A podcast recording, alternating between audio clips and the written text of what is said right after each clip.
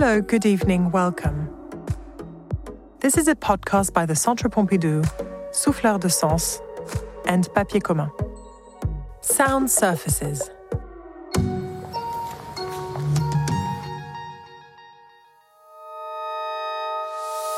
Annette Messager, The Pikes, 1992 1993.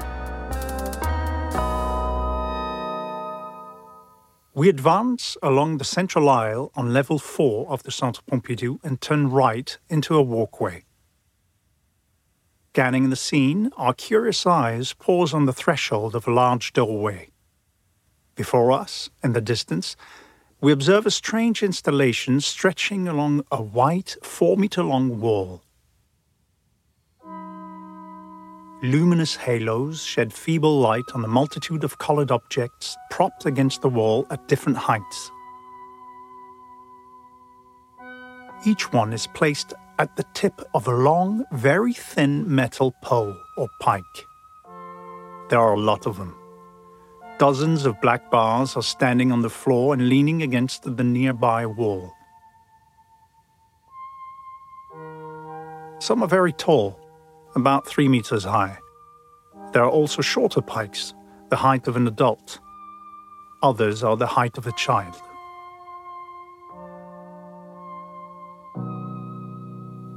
A strange impression. We recognize children's toys and drawings that seem to be impaled on the tips of these steel pikes. They are colorful rag dolls, sometimes only their legs, we find other limbs hanging from the wall baby pink, pale blue, or off white. The soft, bright shades are reminiscent of the cuddly toys we give to newborn babies. The little bodies aren't threatening, yet they seem to be mortified, dismembered, torn apart, and bent with fatigue and suffering. Look, there's a bat it stands out from a distance because of its black collar and simplified shape, such as a child might draw.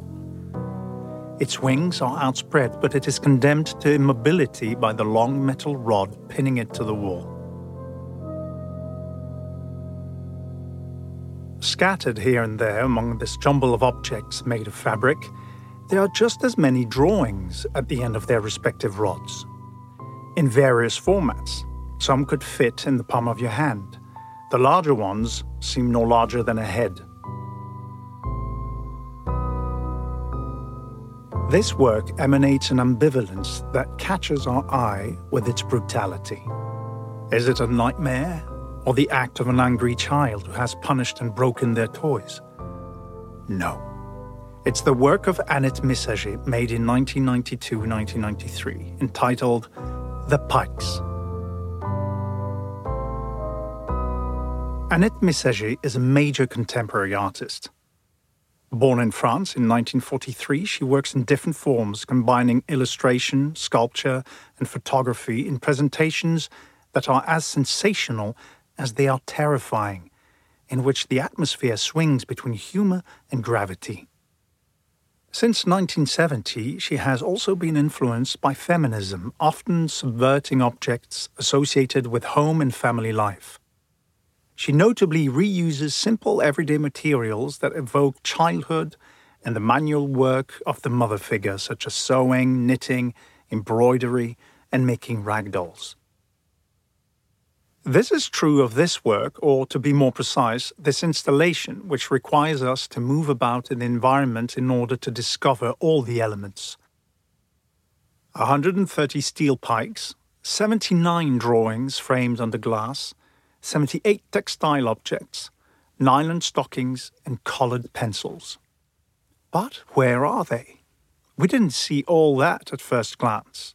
Let's continue our visit.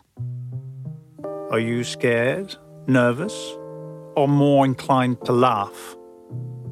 Let's enter the room and decide. Surprise! On the 8 meter long wall to the left, we find some hundred pikes, all equally studded with childish looking objects, which the artist subverts here to evoke adult subjects. Let's get closer to this new row of pikes, like a metal forest scattered with fantastical objects. Let's begin by examining the first elements at this end. We'll continue along to the corner of the room until we finally reach the wall facing the entrance. Single colored ragdolls, white, pink, red, or blue, are skewered in groups clustered along the length of several pikes. Some are falling forward in bunches, legs and arms dangling. Curious objects, made of cotton and stuffed with padding material made up of very fine, light, and downy threads, giving a soft look to these little dolls with simplified shapes. A ball for a head, oblong shapes for the torso, arms, and legs. With neither eyes nor hair, they have no gender or identity markers. They are elementary and anonymous, like little rag dolls used for black magic. Among these rudimentary looking textile confections, there are also little tubes that are likely to evoke arms or legs ripped from these dolls. Some have hybrid shapes. They look like cushions in the shape of organs. Could some pink ones be breasts? Could other beige ones be livers, guts, a penis? The artist gives free rein to our imagination. There are drawings here placed on the glass and framed with grey metal. These doodles are scattered sparsely around the skewers of rag toys, bright white against a black background, or scary black against a red background. The doodling forms concentric circles and frenetically and violently scratched zigzag stripes, as if a child had leaned too hard and too long on a color pencil.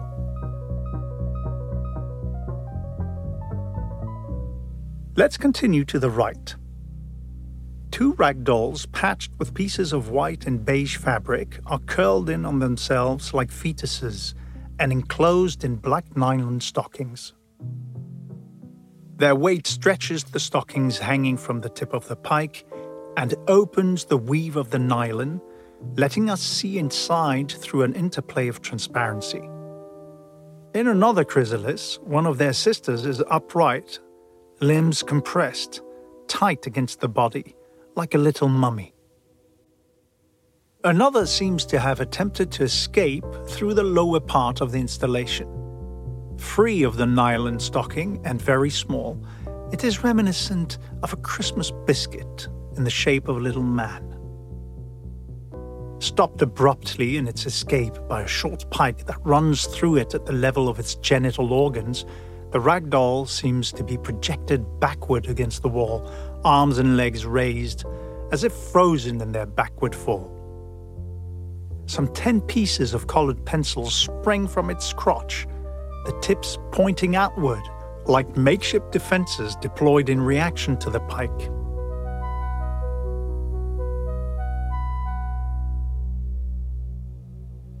Let's continue on our way. We're now in the middle of the row of pikes. To pass this visually gripping stage, our eyes have to confront a host of grotesque, menacing heads balls of white cotton fabric of the size of a head are enveloped in black nylon stockings. They hang from pikes of various heights. The group resembles drops of petroleum as they stretch and ooze, their faces deformed by gravity. The artists tore the mesh of the nylon stocking to make little holes in the place of the eyes and mouth.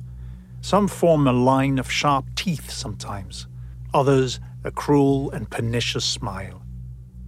We seem to recognize monstrous faces, like burglars who wear nylon stocking over their face to efface the features of their identity, or masked militiamen ready for battle. Among these strange creatures are pikes crowned with drawings that contrast with their realism. Made with pastel, these are close ups of faces leaning horizontally Turned toward us. They're looking at us, peaceful and calm. are they still alive? Their lack of expression suggests they're not. Others, on the other hand, seem to be in agony and turn away, their eyes shut, mouths open, as if to catch one last breath of oxygen. Each of these heads refers us back to the title of the work, originally called The Revolution. They're reminiscent of the period of terror in 1793, during which guillotined heads were exhibited on the tips of pikes. At this point, we may ask is Annette Messager representing the victims or the executioners of this murderous madness? Let's take a few more steps to the right. At the end of this row, drawings of war scenes are represented in small metal frames. Bombers, tanks, and armored vehicles charging at full speed, the colored pencil drawings are executed as if by an adolescent while the forms are realistic, the colors are eerie. Each frame evokes the panels of a comic strip. Is this the history of our world? Annette Messager borrows these scenes of catastrophes from the international news in the late 80s, early 90s. Victims, terrorist attacks, wars. Does this whole installation constitute a map of our humanity in shreds?